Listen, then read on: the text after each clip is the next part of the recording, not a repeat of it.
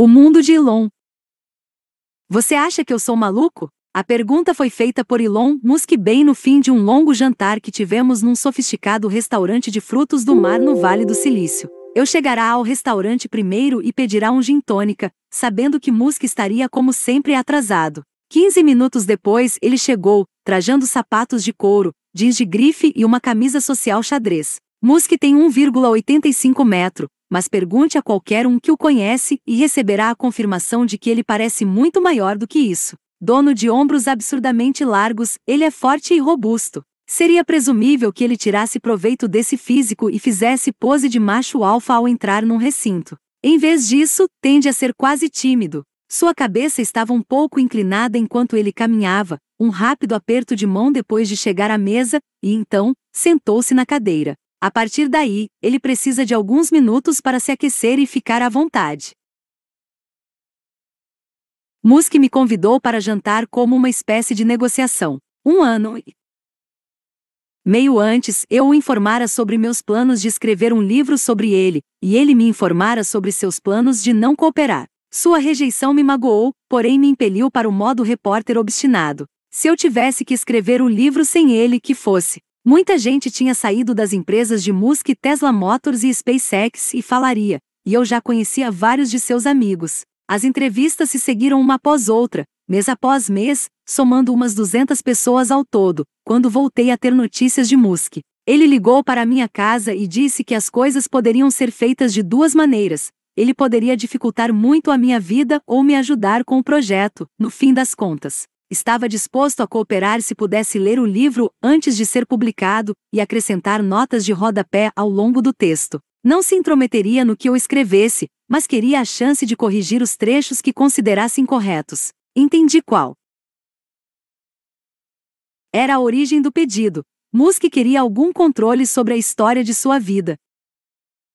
Além disso, por ter um condicionamento de cientista, sofre de angústia mental diante da possibilidade de um equívoco factual. Um erro numa página impressa atormentaria sua alma para sempre. Embora eu entendesse seu ponto de vista, não podia deixá-lo ler o livro antes, por motivos profissionais, pessoais e práticos. Musk tem sua versão da verdade, e nem sempre essa versão é compartilhada pelo resto do mundo. Também é propenso a dar respostas verborrágicas até para as perguntas mais simples, e a ideia de 30 páginas de notas de rodapé parecia provável demais. Ainda assim, concordamos em jantar, falar sobre tudo isso e ver no que daria. Começamos a conversa com uma discussão sobre profissionais de relações públicas. Musk enlouquece com notória rapidez os funcionários, e a Tesla estava à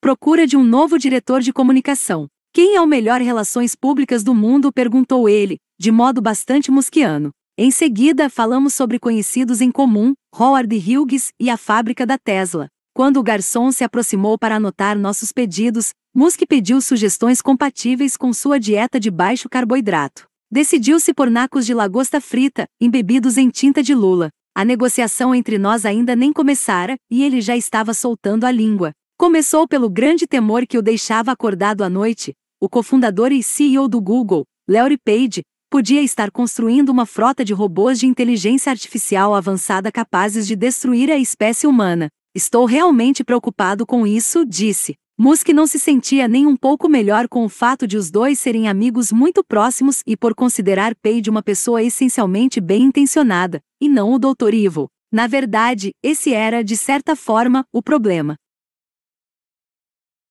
A natureza de bom moço de Page o levava a achar que as máquinas fariam para.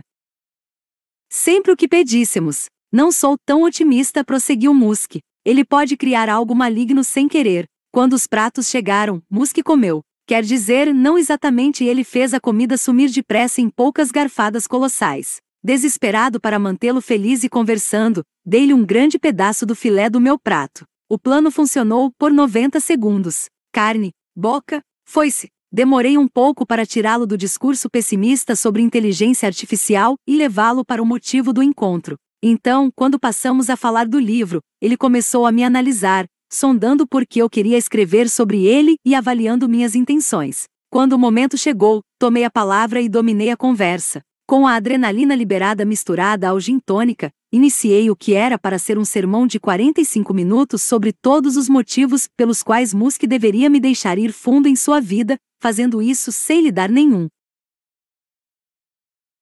Dos controles que ele queria em troca. A conversa girou em torno das limitações inerentes das notas de rodapé, de Musk revelando-se um maníaco por controle e do comprometimento de minha integridade jornalística. Para minha grande surpresa, ele me interrompeu alguns minutos depois e disse simplesmente está bem. Algo que ele preza muito é a resolução, por isso respeita quem não desiste mesmo depois de ouvir um não. Dezenas de outros jornalistas já lhe haviam pedido ajuda para um livro, mas fui o único babaca irritante a ir em frente apesar de sua rejeição inicial, e ele pareceu gostar disso. O jantar terminou com uma conversa agradável e Musk arruinando sua dieta. Um garçom surgiu com uma escultura gigantesca de algodão doce amarelo para a sobremesa e Musk a escavou, arrancando punhados da penugem açucarada. Nós havíamos chegado a um acordo. Musk me concederá acesso aos executivos de suas empresas, aos seus amigos e à sua família. Ele me encontraria para jantar uma vez por mês pelo tempo que fosse necessário.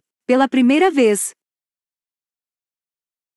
permitiria que um repórter visse como seu mundo funcionava. Duas horas e meia após começarmos, ele pôs as mãos sobre a mesa, fez um movimento para se levantar e então hesitou, encarou-me e proferiu a pergunta inacreditável: Você acha que eu sou maluco? A estranheza do momento me deixou sem fala por um instante, enquanto cada sinapse minha se acendia tentando descobrir se a pergunta era algum tipo de charada, e caso fosse, como deveria ser respondida com astúcia. Só depois de passar muito tempo com Musk percebi que a pergunta era mais para ele do que para mim. Nada que eu dissesse teria importado. Musk hesitou uma última vez, perguntando-se em voz alta se podia confiar em mim, e em seguida, olhando em meus olhos para fazer seu julgamento. Uma fração de segundo depois, apertamos as mãos e ele partiu num sedã Model S vermelho da Tesla. Asterisco asterisco asterisco. Qualquer análise sobre Elon Musk deve começar pela sede da SpaceX, em Altorne, um subúrbio de Los Angeles, Califórnia, a alguns quilômetros do aeroporto internacional. Ali os visitantes encontrarão dois postéres gigantes de Marte pendurados, lado a lado na parede, que antecede a baia em que Musk trabalha. O pôster à esquerda retrata o planeta como é hoje um orbe vermelho frio e árido. Já a imagem à direita mostra a superfície de Marte como uma imensa massa de terra verde cercada de oceanos. O planeta foi aquecido e transformado para abrigar humanos. Musk está determinado a tentar tornar isso realidade. Transformar humanos em colonizadores do espaço é sua missão declarada de vida. Gostaria de morrer achando que a humanidade tem um futuro brilhante, explicou ele. Se pudermos resolver o problema da energia renovável e conseguirmos nos tornar uma espécie multiplanetária, uma civilização autossustentável vivendo em outro planeta pensando no pior. Cenário possível de extinção da consciência humana, e aqui ele fez uma pausa. Por um momento, seria algo muito bom. Se algumas coisas que Musk diz e faz parecem absurdas, é porque de certo modo elas realmente o são. Nessa ocasião, por exemplo, ele tomava um sorvete de cookies and cream com granulado por cima que sua assistente acabará de lhe entregar quando, segundos depois, começou a dissertar seriamente sobre salvar a humanidade enquanto um fio de sorvete escorria pelo seu queixo. A pronta disposição de Musk para lidar com coisas impossíveis o tornou uma divindade no Vale do Silício, onde outros CIOR, como Page, falam dele com respeitosa reverência e empreendedores novatos se esforçam para ser como Elon da mesma forma que, em anos anteriores, tentavam imitar Steve Jobs. No entanto, o Vale do Silício funciona dentro de uma versão deturpada da realidade, e, fora dos limites de sua fantasia compartilhada, Musk costuma ser visto como uma figura muito mais controversa. Ele é o cara dos carros elétricos, dos painéis solares e dos foguetes que vendem falsas esperanças. Esqueça Steve Jobs. Musk é a versão em ficção científica do famoso picareta P. T. Barnum, que ficou extraordinariamente rico se alimentando do medo e da autodepreciação das pessoas. Compre um Tesla. Esqueça por um tempo a bagunça que você fez no planeta. Por muito tempo, fiz parte do segundo time, Musk me parecia um sonhador bem intencionado, um membro de carteirinha do clube tecnotopista do Vale do Silício. Esse grupo tende a ser uma mistura de devotos de Ayn a criadora do objetivismo, e engenheiros absolutistas que consideram suas visões de mundo hiperlógicas a resposta para todos. Se saíssemos de seu caminho, eles solucionariam todos os nossos problemas. Num futuro próximo, poderemos baixar nossos cérebros num computador, relaxar e deixar seus algoritmos cuidarem de tudo. Grande parte da ambição desses tecnotopistas se provou inspiradora e seu trabalho útil. Contudo, eles se tornam cansativos com seus chavões e a capacidade de falar horas sem dizer nada de muito concreto. Mais desconcertante é a mensagem subliminar de que os humanos são imperfeitos e que nossa humanidade é um fardo irritante com o qual é preciso lidar no devido tempo. Quando eu ouvia Musk em eventos no Vale do Silício, seu discurso pretensioso em geral soava como que saído diretamente do manual tecnotopista. E, mais irritante ainda, suas empresas salvadoras do mundo nem sequer pareciam estar indo tão bem assim. Entretanto, no primeiro semestre de 2012, os céticos como eu tiveram que prestar atenção no que Musk estava de fato fazendo. Suas empresas, antes problemáticas, colecionavam êxitos sem precedentes. A SpaceX enviará uma cápsula de suprimentos à Estação Espacial Internacional e a trouxera de volta à Terra em segurança. A Tesla Motors lançara o Model S, um belo sedã totalmente elétrico que deixará a indústria automotiva estupefata, e dera uma bofetada na Solene Detroit. Essas duas realizações elevaram Musk ao nível mais extraordinário entre os titãs dos negócios. Apenas Steve Jobs poderia alegar conquistas semelhantes em duas indústrias tão diferentes, por vezes lançando no mesmo ano um novo produto da Apple e um filme campeão de bilheteria da Pixar. E, mesmo assim, Musk não estava satisfeito. Ele também era o presidente e o maior acionista da Solar City, uma empresa de energia solar em rápido crescimento, pronta para fazer uma oferta pública inicial de ações. De algum modo, Musk fizera os maiores avanços que as indústrias espacial, automotiva e energética haviam visto em décadas no que parecia ser uma só tacada. Foi em 2012 que decidi ver pessoalmente como Musk era e escrever uma matéria de capa sobre ele para a Bloomberg Business. A essa altura, tudo na vida dele passava por sua leal assistente e braço direito, Mary Beth Brown. Ela me convidou para visitar o lugar ao qual passei a me referir como a Musclândia. Quem chega a Musclândia pela primeira vez tem a mesma experiência intrigante. É solicitado que se estacione na One Rocket Road, em Altorne, onde fica a sede da SpaceX. Parece impossível haver qualquer coisa boa em Altorne. Trata-se de uma parte sombria de Los Angeles onde casas decadentes, lojas decadentes e restaurantes decadentes circundam complexos industriais enormes aparentemente construídos durante um movimento arquitetônico retângulo entediante. Será que Elon Musk realmente erguera sua empresa no meio daquele lixo? Mas então tudo começa a fazer mais sentido quando surge à frente um retângulo de 50 mil metros quadrados pintado num ostentoso tom de branco, corpo, alma e mente unidos. É o prédio principal da SpaceX. Só depois que cruzei a porta de entrada foi que a grandiosidade do feito de Musk se tornou aparente. Ele erguera uma fábrica de foguetes de verdade no meio de Los Angeles. E ela não construía um foguete de cada vez. Não, estava desenvolvendo muitos foguetes do zero. A instalação era uma área de trabalho compartilhada gigantesca. Perto dos fundos havia imensas baías de entrega aptas a receber grandes peças de metal, transportadas depois para máquinas de solda de dois andares de altura. Num lado havia técnicos de jalecos desenvolvendo placas-mães, rádios e outros eletrônicos. Outros funcionários ocupavam uma câmara especial de vidro hermeticamente fechada, ocupados em construir as cápsulas que os foguetes levariam para a estação espacial. Homens tatuados, usando bandanas, ouviam Van Halen enquanto passavam fios em torno de motores de foguete. Havia corpos de foguetes completos enfileirados um após outro, prontos para serem postos em caminhões. Em outra parte do prédio, ainda, mais foguetes aguardavam demãos de tinta branca. Era difícil absorver a visão da fábrica inteira de uma só vez. Centenas de corpos em constante movimento zumbiam em torno de uma variedade de máquinas bizarras. Esse é apenas o prédio número 1 um da Musclândia. A SpaceX tinha adquirido vários edifícios antes pertencentes a uma fábrica da Boeing que produzia fuselagens para modelo 747. Uma das instalações tem um telhado curvo e parece um hangar de aviões. Serve como estúdio de pesquisa, desenvolvimento e design da Tesla. Foi nela que a empresa chegou ao design final do Model S e do subsequente SUV Model X. No estacionamento do estúdio, a Tesla construiu uma de suas estações de recarga, onde motoristas da cidade podem carregar carros elétricos de graça. É fácil achar o centro de recarga. Musk instalou um obelisco,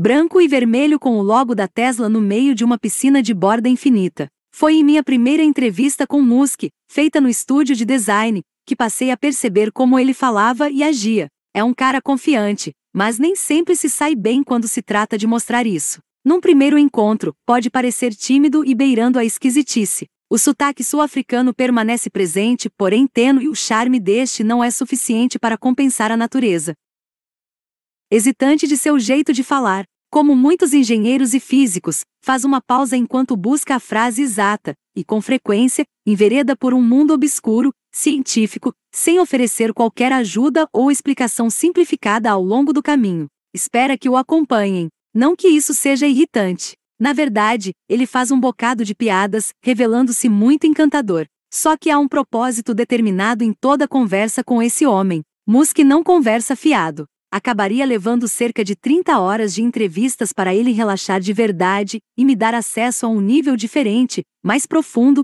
de sua psique e personalidade. A maioria do CIOR de alto nível tem assessores à sua volta. Musk costuma andar sozinho pela Musclândia. Não é o tipo de cara que entra se esgueirando no restaurante. É o dono do negócio que caminha por ele a passos largos com autoridade, eu e Musk conversamos enquanto ele percorria o andar principal do estúdio de design, inspecionando partes de protótipos e veículos. Em cada estação, funcionários corriam até ele e despejavam informações. Ele os ouvia com atenção, processava os dados e assentia quando satisfeito. As pessoas se afastavam e Musk passava para o próximo despejo de informações. Em determinado momento, o designer-chefe da Tesla, Franz von Olshausen, quis que ele desse uma olhada nos novos pneus e aros que haviam chegado para o Model S e na disposição dos assentos do Model X. Eles conversaram, e em seguida, foram para a sala dos fundos, onde executivos que vendiam softwares de edição de imagens sofisticados haviam preparado uma apresentação para Musk. Queriam mostrar uma nova tecnologia de renderização 3, de que permitiria à Tesla aprimorar o acabamento de um Model S virtual e observar em detalhes como luz e sombra, por exemplo, funcionavam na carroceria do carro. Os engenheiros da Tesla cobiçavam esses sistemas de computação e precisavam da aprovação de Musk. Os homens fizeram o possível para vender a ideia enquanto o som de furadeiras e ventiladores industriais gigantes abafavam a apresentação. Musk de sapatos de couro, jeans de grife e camiseta preta, basicamente, seu uniforme de trabalho, teve de usar óculos 3, D para a apresentação, e ao fim, não mostrou nenhuma reação. Disse-lhes que pensaria no assunto e depois caminhou em direção à fonte do barulho, mais alto uma oficina, no fundo do estúdio, onde engenheiros construíam um andaime para as torres decorativas de 9 metros que ficam do lado de fora das estações de recarga. Parece que essa coisa pode sobreviver a um furacão de categoria 5, disse ele. Vamos torná-la um pouco mais delicada. Eu e Musk enfim entramos em seu carro um Model S preto e voltamos para o prédio principal da SpaceX. Acho que provavelmente há um excesso de pessoas inteligentes cuidando de coisas na internet, de finanças e de leis, disse ele no caminho. Isso é parte do motivo pelo qual não temos visto tanta inovação. Asterisco, asterisco, asterisco. A Musclândia foi uma revelação. Vim para o Vale do Silício em 2000 e acabei indo morar no Tenderloin, um bairro de São Francisco, a única parte da cidade que os moradores vão lhe implorar para evitar. Não é preciso se esforçar muito para se deparar com alguém abaixando as calças e defecando entre carros estacionados ou com algum maluco batendo a cabeça na lateral de um ponto de ônibus. Em bares próximos a clubes de striptease, travestis flertam com homens de negócios curiosos e bêbados adormecem em sofás e se borram, como parte de seu preguiçoso ritual de domingo. Essa é a parte perigosa de São Francisco, o local dos esfaqueamentos e também um ótimo lugar para assistir a morte do sonho.com. São Francisco tem uma história antiga de ganância. Tornou-se uma cidade favorecida pela corrida do ouro, e nem mesmo um terremoto catastrófico pôde frear sua avidez econômica. Não se deixe enganar pela onda da granola. Buons. E quebras ditam o ritmo do lugar. E em 2000, a cidade fora tomada pelo boom. De todos os buons e consumida pela cobiça. Era uma época maravilhosa para estar vivo, com praticamente toda a população se entregando a uma fantasia à loucura de enriquecer depressa com a internet. A vibração de energia vinda dessa ilusão compartilhada era palpável, produzindo uma agitação constante que se espalhava pela cidade. E ali estava eu, no centro da área mais depravada de São Francisco, vendo quão alto e quão baixo as pessoas podem chegar quando consumidas pelo excesso. As histórias que mostram a insanidade dos negócios nessa época são bem conhecidas. Já não era preciso produzir algo que as pessoas quisessem comprar para abrir uma empresa de sucesso rápido. Bastava ter uma ideia para algo na internet e anunciá-la ao mundo, e investidores ávidos correriam para financiar o projeto. O objetivo geral era ganhar o máximo de dinheiro no menor tempo possível, porque todo mundo sabia, pelo menos num nível subconsciente, que a realidade acabaria se impondo. Os moradores do Vale do Silício levaram muito ao pé da letra o clichê de si derrubar os limites entre tempo dedicado ao trabalho e ao lazer, Esperava-se que pessoas de 20, 30, 40 e até 50 anos virassem à noite trabalhando. Escritórios transformaram-se em lares temporários e a higiene pessoal foi abandonada. Por mais estranho que pareça, fazer nada parecer algo dava muito trabalho. No entanto, quando chegava a hora da descontração, havia muitas opções para todo tipo de excesso. Na época, as empresas em alta e as potências da mídia pareciam engalfinhadas numa luta para superar umas às outras em matéria de festas cada vez mais extravagantes. Companhias tradicionais, na tentativa de se mostrar por dentro, costumavam comprar espaços em casas de espetáculos e ofereciam um sistema open bar, além de contratarem dançarinas, acrobatas e a banda canadense de rock alternativo Barenaked Ladies. Jovens tecnólogos apareciam para virar seus Jack Daniels e suas Coca-Colas de graça e cheirar cocaína nos banheiros químicos. Nesse período, ganância e interesse próprio eram as únicas coisas que faziam algum sentido. Embora os bons tempos tenham sido bem documentados, os tempos ruins subsequentes foram o que não é surpresa e ignorados. É mais divertido lembrar a exuberância irracional do que a bagunça deixada para trás. Deixemos registrado então que a implosão da fantasia de ficar rico rapidamente por meio da internet mergulhou São Francisco e o Vale do Silício numa depressão profunda. As festas sem fim acabaram. As prostitutas já não perambulavam pelas ruas do Tenderloin às seis da manhã oferecendo amor antes da ida para o trabalho. Vamos lá, querido. É melhor do que café. E em vez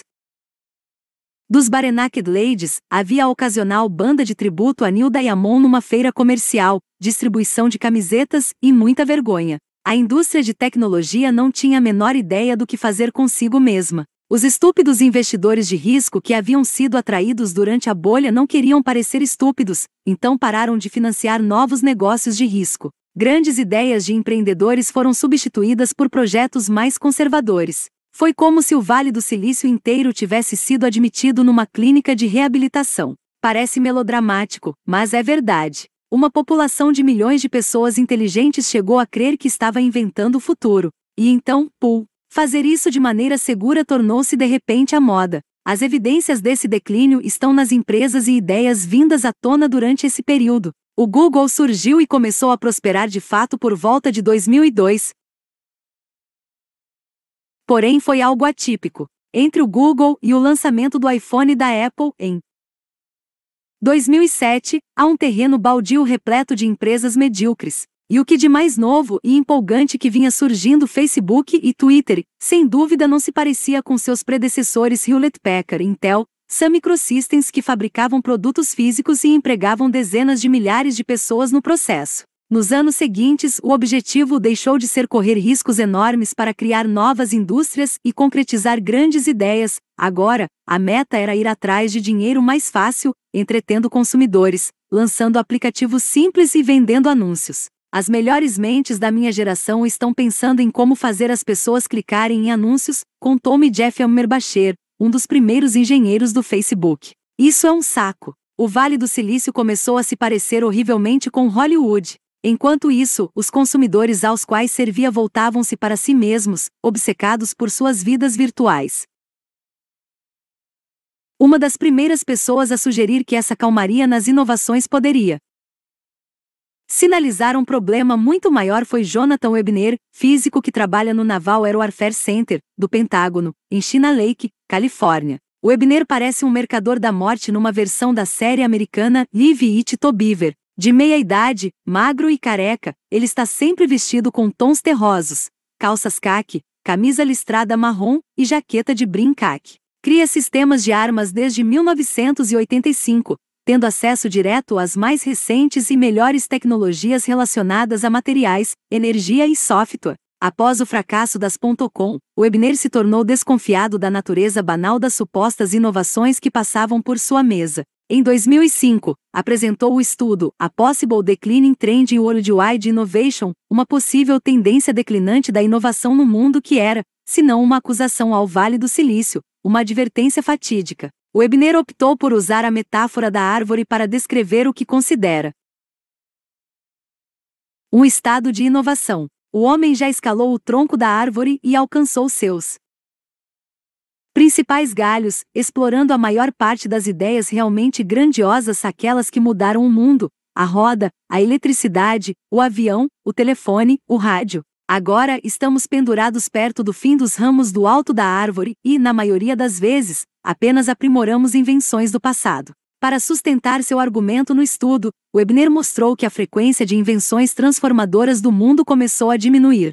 Também provou por meio de dados que o número de patentes requeridas por pessoa caiu ao longo do tempo. Creio que a probabilidade de produzirmos outras 100 maiores invenções de todos os tempos é cada vez menor, disse-me ele numa entrevista. A inovação é um recurso finito. Webner previu que levaria cerca de cinco anos para seu raciocínio ser entendido, e sua previsão provou-se acertada. Em 2010, Peter Thiel, cofundador do PayPal e um dos primeiros a investir no Facebook, passou a promover a ideia de que a indústria de tecnologia frustrara a expectativa das pessoas. Queríamos carros voadores e, em vez disso, recebemos 140 caracteres, tornou-se o mote de sua empresa de capital de risco, a Founders Fund. Em um ensaio intitulado What Happened to the Future, o que aconteceu com o futuro, Thiel e seu grupo descreveram como o Twitter e suas mensagens de 140 caracteres, assim como invenções semelhantes, decepcionaram o público. Ele argumentou que a ficção científica, que antes celebrava o futuro, tornou-se distópica, porque já não se tem uma visão otimista da capacidade da tecnologia de mudar o mundo. Eu endossara muitas dessas ideias até aquela primeira visita à Musclândia. Embora Musk fosse tudo menos tímido em relação ao que pretendia fazer, poucas pessoas fora de suas empresas visitavam as fábricas, os centros de pesquisa e desenvolvimento e as oficinas de máquinas para testemunhar a dimensão do que ele estava fazendo. Ali estava um sujeito que fizera bom uso da ética do Vale do Silício ao agir depressa e pôr em funcionamento organizações livres de hierarquias burocráticas, aplicando-a no aprimoramento de grandes máquinas fantásticas e na procura do que tivesse potencial para se tornar os verdadeiros avanços dos quais temos sentido falta. Por direito, Musk deveria ter feito parte do mal-estar generalizado. Ele saltara na onda.com em 1995, quando, recém-saído da faculdade, fundou uma empresa chamada Zip2, uma primitiva junção do Google Maps com Yelp, um aplicativo de avaliação de estabelecimentos locais. Esse primeiro empreendimento de risco logo se revelou um grande sucesso. A Compaq comprou a Zip 2 em 1999 por 307 milhões de dólares. Musk ganhou 22 milhões de dólares com o acordo e injetou quase tudo em seu negócio de risco seguinte, uma startup que se transformaria no PayPal. Como maior acionista, ele ficou muitíssimo bem de vida quando o eBay adquiriu a empresa por 1,5 bilhão de dólares em 2002. Contudo, em vez de ficar perambulando pelo Vale do Silício e sentir a mesma depressão que seus colegas, Musk levantou acampamento rumo a Los Angeles. Sabedoria convencional da época dizia para respirar fundo e esperar pela chegada da próxima grande ideia no devido tempo. Musk rejeitou essa lógica ao investir 100 milhões de dólares na SpaceX, 70 milhões de dólares na Tesla e 10 milhões de dólares na SolarCity quase como que usando uma verdadeira máquina de triturar dinheiro, não poderia ter escolhido uma maneira mais rápida de destruir sua fortuna. Ele não só se tornou um investidor individual num negócio de capital de risco ultra arriscado, como dobrou a aposta, produzindo bens físicos supercomplexos em dois dos lugares mais caros do mundo, Los Angeles e o Vale do Silício. Sempre que possível, suas companhias desenvolviam projetos a partir do zero e tentavam repensar grande parte do que as indústrias aeroespacial, automotiva e de energia solar haviam aceitado como convenção. Com a SpaceX, Musk está competindo com gigantes do complexo industrial militar americano, incluindo a Lockheed Martin e a Boeing, também está lutando contra nações, notadamente a Rússia e a China. A SpaceX fez sozinha seu nome como fornecedora de baixo custo na indústria. No entanto, isso por si só não basta para vencer. Integrar a indústria espacial requer lidar com política, trocas de favores e protecionismos que minam os fundamentos do capitalismo.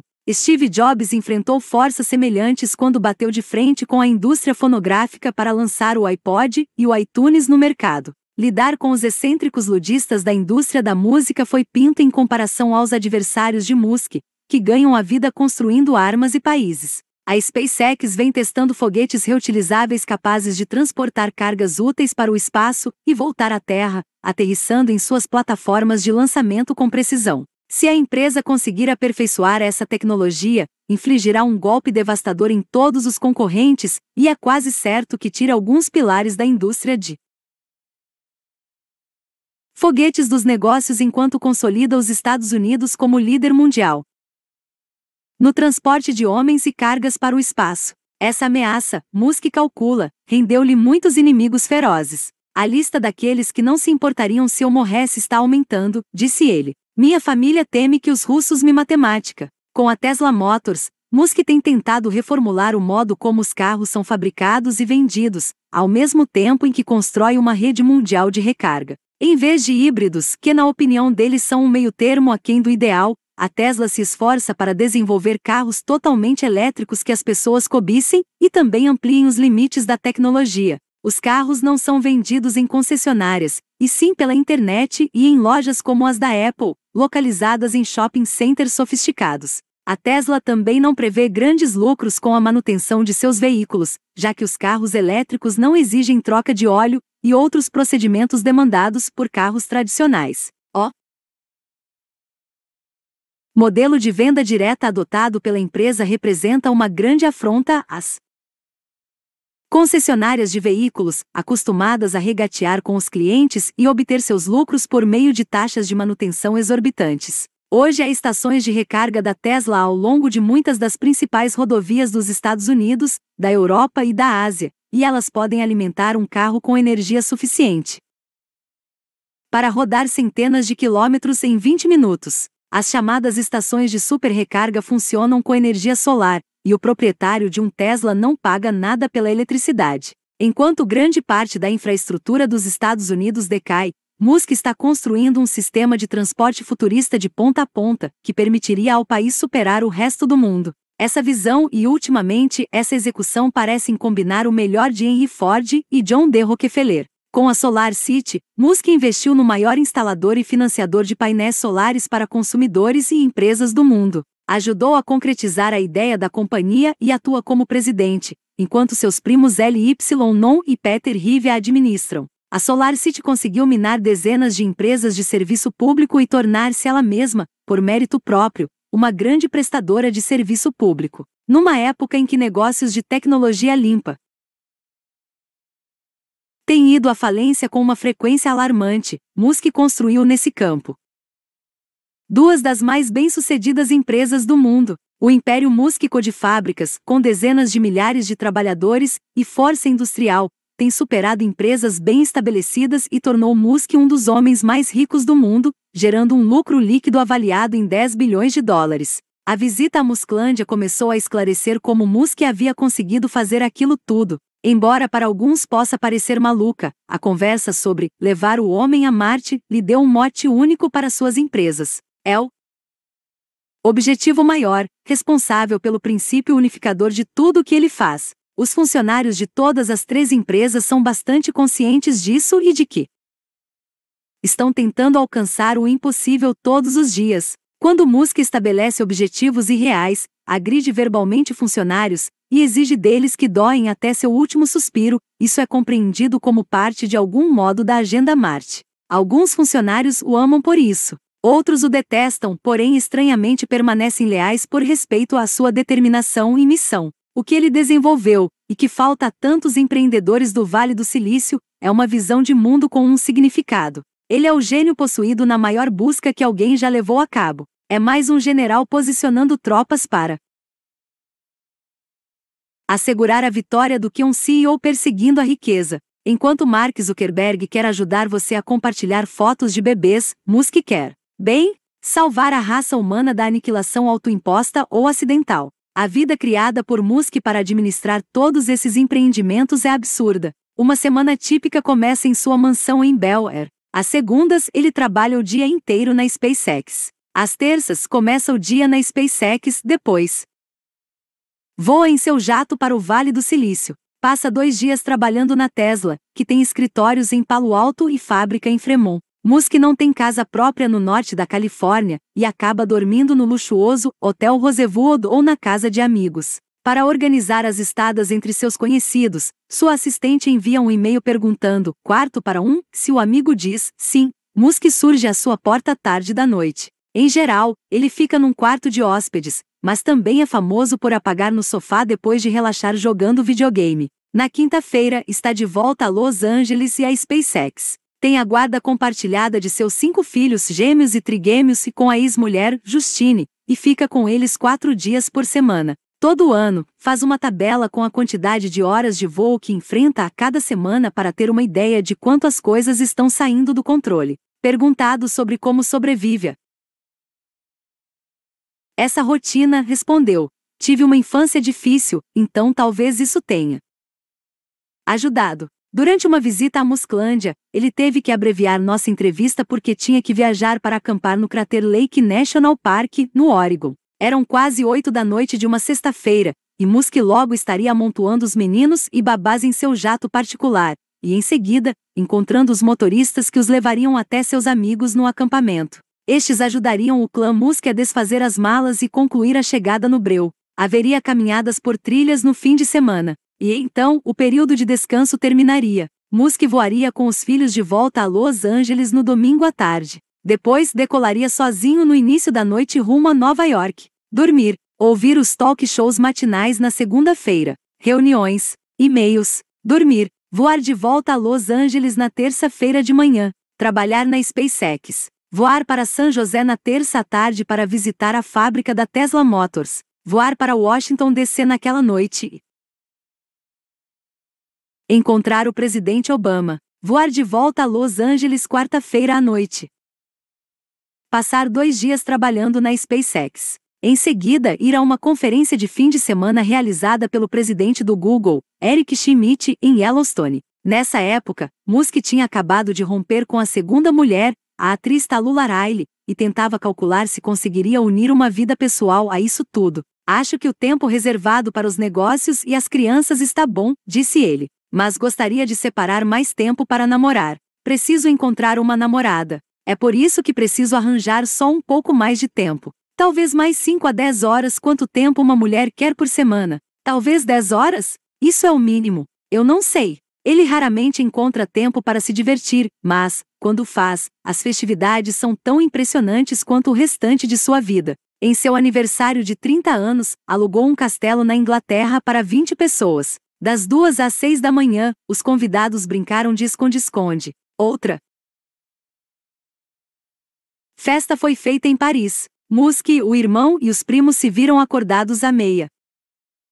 Noite e decidiram andar de bicicleta pela cidade até às seis da manhã. Dormiram o dia inteiro e, em seguida, embarcaram no Expresso do Oriente no início da noite. Mais uma vez permaneceram acordados a noite inteira. O Lucent Dossier Experience, um grupo de artistas performáticos de vanguarda, estava no trem de luxo, fazendo leitura de mãos e acrobacias. Quando chegaram a Veneza no dia seguinte, jantaram, e em seguida, foram para o pátio do hotel com vista para o Grande Canal, onde ficaram até às nove da manhã. Musk também adora festas à fantasia, e apareceu vestido de cavaleiro medieval, empunhando um guarda-sol que usou para duelar com um anão trajando uma fantasia de Darth Vader. Num de seus aniversários mais recentes, convidou 50 pessoas para ir a um castelo ou pelo menos, o que existe de mais parecido com um nos Estados Unidos em Tarrytown, Nova York. A festa tinha como tema os shampoo. Japonês, uma espécie de sonho erótico de um aficionado por ficção científica. Uma mistura de espartilhos, couro e adoração a máquinas. O anfitrião se vestiu de samurai. As festividades incluíram uma apresentação de Demicado, uma ópera cômica vitoriana de Gilbert e Sullivan situada no Japão, num pequeno teatro no coração da cidade. Não tenho certeza se os americanos entenderam, disse Talula Riley, com quem Musk se casou de novo após seu plano de namorar 10 horas por semana fracassar. Os americanos e todos os outros gostaram do que veio depois. De volta ao castelo, Musk pôs uma venda nos olhos, foi empurrado contra uma parede segurando balões de gás em ambas as mãos e mais um entre as pernas. Em seguida, o atirador de facas entrou em ação. Eu já o tinha visto em ação, mas me perguntei se ele talvez pudesse estar num dia ruim, contou Musk. Ainda assim, pensei, ele pode acertar um testículo, mas não os dois. Os espectadores ficaram espantados e preocupados com a segurança dele, foi. Bizarro, revelou o investidor em tecnologia Bill Lee, um dos seus bons amigos. Mas Elon acredita na ciência das coisas.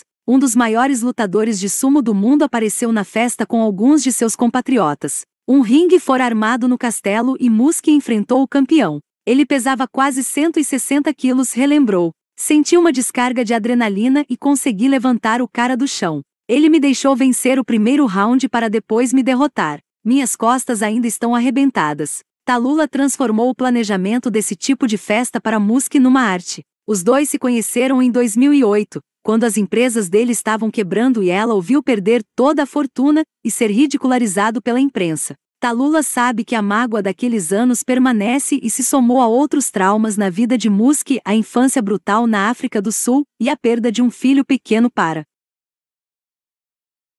forjar uma alma torturada. Ela se esforça para assegurar que as escapadas de Musk do trabalho e desse passado o façam se sentir revigorado, se não curado.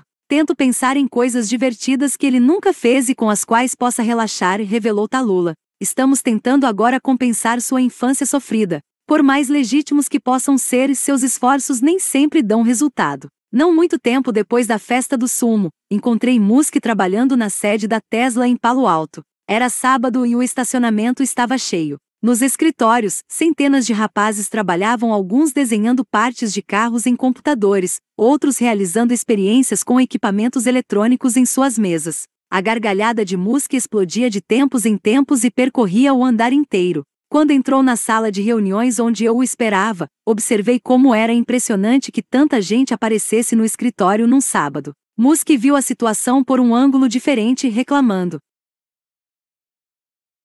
que ultimamente cada vez menos funcionários vinham trabalhar nos fins de semana. Temos crescido muito pouco, reagiu ele. Já estava indo a enviar um e-mail. Estamos numa porra de crescimento lento. Um aviso: haverá muitos porra neste livro. Musk adora a palavra, assim como a maioria das pessoas de seu círculo. Esse tipo de declaração parece condizer com a impressão que temos de outros visionários. Não é difícil imaginar Howard Hughes ou Steve Jobs castigando sua força de trabalho de maneira semelhante. Construir coisas, principalmente coisas grandes, é um negócio complicado. Nos 20 anos que passou criando empresas, Musk deixou para trás uma multidão que o adora ou o despreza. Durante o curso de minha reportagem, essas pessoas fizeram fila para me dar suas opiniões sobre Musk e os detalhes sórdidos sobre como ele e seus negócios funcionam. Meus jantares com Musk e as viagens periódicas a Musclândia revelaram um conjunto diferente de possíveis verdades. Musk está no início da construção de algo com potencial para ser muito maior do que qualquer criação de Hughes ou Jobs. Ele pegou indústrias como a aeroespacial e a automotiva, das quais os Estados Unidos pareciam ter desistido, e as reformulou como algo novo e fantástico. No cerne dessa transformação estão suas habilidades de criador de softwares e sua capacidade de aplicá-los a máquinas. Ele fundiu átomos e bits de uma maneira que poucas pessoas pensavam ser possível, e os resultados têm sido espetaculares. É verdade que Musk ainda precisa conquistar o consumidor da maneira como fez o iPhone ou alcançar mais de um bilhão de pessoas, como o Facebook. Por enquanto, ainda está produzindo brinquedos para os ricos, e seu império em formação pode estar a uma explosão de foguete ou a um recall maciço da Tesla de distância do colapso. Por outro lado, suas empresas já realizaram muito mais do que seus mais barulhentos detratores julgavam ser realizável, e a promessa do que está por vir leva céticos resistentes a se sentir otimistas quando pegos em momentos de maior fraqueza. Para mim, Elon é o exemplo claro de como o Vale do Silício pode se reinventar, tornando-se mais relevante do que perseguir rápidas ofertas públicas iniciais de ações e se concentrar em lançar produtos mais incrementados, disse Edward Jung, famoso engenheiro e inventor de softwares. Tudo isso é importante, mas não é suficiente. Precisamos considerar modelos diferentes de como fazer os produtos que durem mais na natureza e onde a tecnologia esteja mais integrada. A integração mencionada por Jung e a combinação de softwares, eletrônica, materiais avançados e potência de computação parece ser o dom de Musk. Force um pouco sua imaginação e parecerá que Musk está usando suas habilidades para pavimentar o caminho em direção a uma era de máquinas espantosas e sonhos de ficção científica tornados realidade. Nesse sentido, ele lembra muito mais Thomas Edison do que Howard Hughes. É um inventor e um homem de negócios que virou celebridade, um industrial. Capaz de transformar grandes ideias em grandes produtos. Empregou milhares de pessoas para forjar metal em fábricas americanas numa época em que isso era tido como impossível. Nascido na África do Sul, parece agora ser o mais inovador industrial e pensador excêntrico dos Estados Unidos, a pessoa com maior probabilidade de pôr o Vale do Silício num rumo mais ambicioso. Por causa dele, os americanos poderiam acordar daqui a 10 anos com a rodovia mais moderna do mundo, um sistema rodoviário com milhares de estações de recarga mantidas por energia solar, percorrido por carros elétricos. A essa altura, a SpaceX poderá estar enviando foguetes ao espaço todos os dias, transportando pessoas e objetos para dezenas de habitats e fazendo os preparativos para viagens mais longas a Marte. Esses avanços são, ao mesmo tempo, difíceis de entender e aparentemente inevitáveis se Musk puder simplesmente comprar tempo suficiente para fazê-los acontecer. Como explica sua ex-mulher Justine, ele faz o que quer e é implacável em relação a isso. É o mundo de Elon, e o resto de nós. Vive nele. África? O público conheceu Elon Rive Musk em 1984. A revista especializada em negócios sul-africana, PC Indie of Ice Technology, divulgou o código-fonte de um videogame criado por ele. Chamado Blastar, o jogo espacial de inspiração futurista exigia 167 linhas de instruções para funcionar. Isso no tempo em que os primeiros usuários de computadores precisavam digitar comandos para quase tudo que suas máquinas fizessem. Nesse contexto, o jogo de Musk não brilhou como uma maravilha da informática, mas sem dúvida superou o que a maioria dos meninos de 12 anos usava para se divertir na época. A cobertura da revista rendeu 500 dólares a Musk e lançou certa luz sobre sua personalidade. A matéria sobre o Blastar na página 69 da revista diz não só que o jovem queria ser conhecido como escritor de ficção científica sob o sonoro nome de R. Musk, mas também que ele já tinha visões de grandes conquistas se agitando em sua cabeça. Numa breve explicação, neste jogo você tem que destruir um cargueiro espacial alienígena com bombas de hidrogênio mortais e máquinas de raios de posição. Este jogo faz um bom uso de sprites e animação, e nesse sentido vale a pena ler as instruções. Até este livro ser finalizado, nem mesmo a internet sabia o que são máquinas de raios de posição. Ponto. Um menino fantasiar sobre o espaço e batalhas entre o bem e o mal é nada mais que diversão. Um menino que leva essas fantasias a sério é mais digno de nota. Era esse o caso do jovem Elon Musk, no meio de sua adolescência, ele havia misturado fantasia e realidade a ponto de ser difícil separá-las em sua mente. Passou a ver o destino da humanidade no universo como uma obrigação pessoal. Se isso significava tentar desenvolver uma tecnologia de energia mais limpa ou construir naves espaciais para ampliar o alcance da espécie humana, pois que fosse, ele encontraria um jeito de tornar essas coisas realidade. Talvez eu tenha lido revistas em quadrinhos demais quando criança, ponderou Musk. Nos quadrinhos, sempre parece que estão tentando salvar o mundo, que é Preciso torná-lo um lugar melhor, porque o inverso não faz nenhum sentido. Aos 14 anos, Musk teve uma enorme crise existencial. Tentou lidar com ela da maneira como muitos adolescentes talentosos fazem, recorrendo a textos religiosos e filosóficos. Experimentou um punhado de ideologias e acabou voltando mais ou menos para onde começara, adotando as lições de ficção científica encontradas num dos livros que mais influenciaram sua vida, O Guia do Mochileiro das Galáxias, de Douglas Adams. Ele observa que uma das coisas realmente difíceis é descobrir que perguntas fazer, disse Musk. Depois que se descobre a pergunta, a resposta é um tanto fácil. Cheguei à conclusão de que devemos aspirar a aumentar o alcance e a escala da consciência humana para entender melhor que perguntas fazer. O adolescente Musk chegou então à sua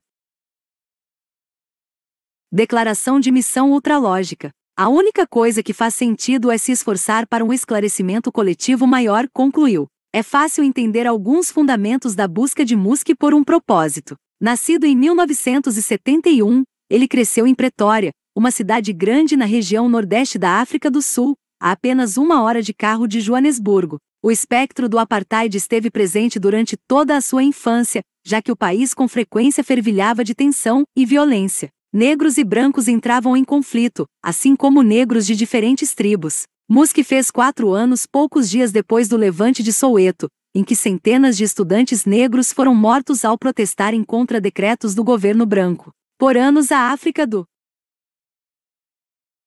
Sul enfrentou sanções impostas por outras nações devido às suas políticas racistas. Musk teve o privilégio de viajar para o exterior durante a infância e teria sentido como os estrangeiros viam a África do Sul. Entretanto, o que teve ainda mais impacto sobre a personalidade de Musk foi a cultura branca africana tão predominante em Pretória e nos arredores. O comportamento hipermasculino era celebrado e os atletas fortões reverenciados. Embora gozasse de um nível de privilégio, Musk vivia como um estrangeiro cuja personalidade reservada e tendências geek iam contra as atitudes prevalecentes na época. Sua noção de que algo no mundo dera errado era reforçada continuamente, e ele, quase desde muito pequeno, planejava fugir daquele ambiente e sonhava com um lugar que permitiria o florescimento de sua personalidade e de seus sonhos. Via os Estados Unidos em sua forma mais clichê, a terra das oportunidades e o palco mais provável para tornar possível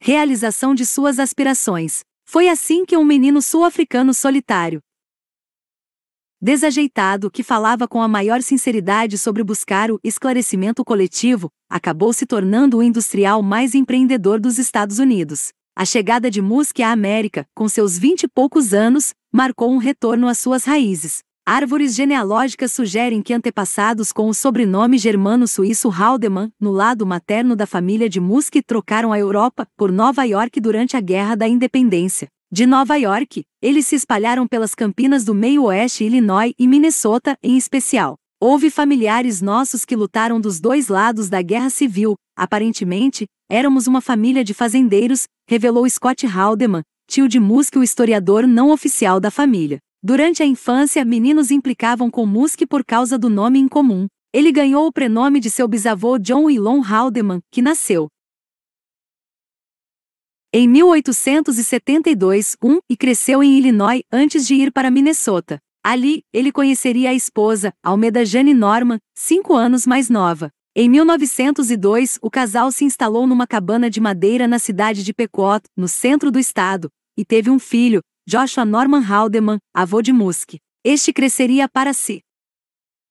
Tornar um homem excêntrico e excepcional e um modelo para Musk. Joshua Norman Haldeman é descrito como um menino atlético e autoconfiante. Em 1907, sua família se mudou para as Campinas de Saskatchewan. Seu pai morreu pouco depois, quando Joshua tinha apenas sete anos, cabendo ao menino ajudar a cuidar da casa. Ele ia para os vastos campos abertos e aprendeu a montar cavalos selvagens e a lutar boxe e luta livre. Domaria cavalos para fazendeiros locais, ferindo-se com frequência durante o processo, e organizaria um dos primeiros rodeios do Canadá. Fotos de família o retratam de calça de couro enfeitada, demonstrando sua habilidade em girar a corda. Na adolescência, Haldeman deixou sua casa para obter um diploma da Palmer School of Chiropractic, em Iowa, e em seguida voltou para Saskatchewan a fim de se tornar fazendeiro. Quando a depressão atingiu os Estados Unidos nos anos 1930, Haldeman entrou em uma crise financeira. Não conseguiu arcar com os empréstimos bancários dos seus equipamentos e teve 2 mil hectares de terras confiscados. A partir de então, papai deixou de acreditar em bancos ou em guardar dinheiro, contou Scott Haldeman, que receberia o diploma de quiroprático na mesma escola que o pai e se tornaria um dos maiores especialistas do mundo em dor na coluna. Depois de perder a fazenda, por volta de 1934, Haldeman teve uma espécie de vida nômade, que seu neto reproduziria no Canadá décadas mais tarde. Com 1,90 metro, fazia biscates como operário de construção e participante de rodeios antes de se estabelecer como quiroprático. Segunda, em 1948, Haldeman se casou com uma professora de um estúdio de dança canadense, Winifred Josephine Fletcher, ou Win, e montou uma clínica de quiropraxia bem-sucedida. Naquele ano, a família, que já tinha um filho e uma filha, ganhou gêmeas Kaye e Maiesta, a mãe de Musk. A família morava numa casa de três andares e 20 cômodos, que incluía um estúdio de dança para que WYN continuasse a dar aulas. Sempre em busca de algo novo para fazer, Haldeman aprenderá a pilotar aviões e comprará um aeroplano. A família alcançou certa notoriedade quando as pessoas souberam que Haldeman e a mulher punham os filhos no banco de trás do monomotor e faziam excursões por toda a América do Norte. Com frequência, ele aparecia de avião em reuniões políticas e de quiropraxia, e mais tarde escreveu um livro com sua mulher intitulado The Flying Aldemas, Pete the Poor Private Pilot. As coisas pareciam estar indo bem para Haldeman quando, em 1950, ele decidiu abrir mão de tudo, durante muito tempo, o quiroprático e político. Protestara contra a interferência do governo na vida das pessoas e passará a ver a burocracia canadense como intrometida demais. Homem que em casa proibia palavrões, cigarros, Coca-Cola e farinha refinada, ele sustentava que o caráter moral do Canadá havia começado a decair também cultivava um desejo permanente por aventura. E então, no curso de alguns meses, a família vendeu a casa e as salas de quiropraxia e dança e decidiu se mudar para a África do Sul. Um lugar onde Haldeman jamais estivera. Scott Haldeman se lembra de ter ajudado o pai a desmontar o avião Belanca Cruisaire, 1948, da família, e a pôr as partes em caixotes, antes de despachá-las para a África. Uma vez no novo país, a família remontou o avião e usou-o para percorrer a África do Sul à procura de um bom lugar para morar, acabando por se fixar em Pretória, onde Haldeman montou uma nova clínica de quiropraxia. O espírito de aventura da família parecia não conhecer limites. Em 1952, Joshua e WYN fizeram uma viagem de ida e volta de 22 mil milhas, quase 35,5 mil quilômetros, em seu avião, voando da África até a Escócia e a Noruega. WYN atuava como navegadora e, ocasionalmente, assumia o comando da aeronave, embora não tivesse licença para pilotar. O casal chegou ao auge de seus esforços em 1954, voando 30 mil milhas, cerca de 48 mil quilômetros, para ir à Austrália e voltar. Jornais noticiaram a viagem, e acredita-se que eles tenham sido os únicos pilotos privados a ir da África à Austrália num monomotor. Terceira, quando não estavam no ar, os Haldeman podiam ser encontrados no mato, em meio a grandes expedições de um mês de duração, procurando a cidade perdida do deserto do Kalahari, uma suposta cidade abandonada no sul do continente. Uma foto da família numa dessas excursões mostra as cinco crianças no meio da savana africana, reunidas em torno de uma grande panela de metal aquecida por brasas de uma fogueira de acampamento. As crianças parecem relaxadas, sentadas em cadeiras dobráveis, com as pernas cruzadas e lendo livros. Atrás delas está o avião Belanca Vermelho Rubi, uma barraca e um carro. A tranquilidade da cena esconde quanto essas viagens eram perigosas. Certa vez, a caminhonete da família bateu num toco de árvore e forçou o para-choque contra o radiador. Preso no meio do nada e sem meios de comunicação, Joshua trabalhou três dias para consertar o motor enquanto a família caçava para comer. Em outras ocasiões, hienas e leopardos rondavam o acampamento à noite. Certa manhã, ao acordar, a família encontrou um leão a um metro de distância da mesa principal. Joshua apanhou o primeiro objeto que viu uma lanterna.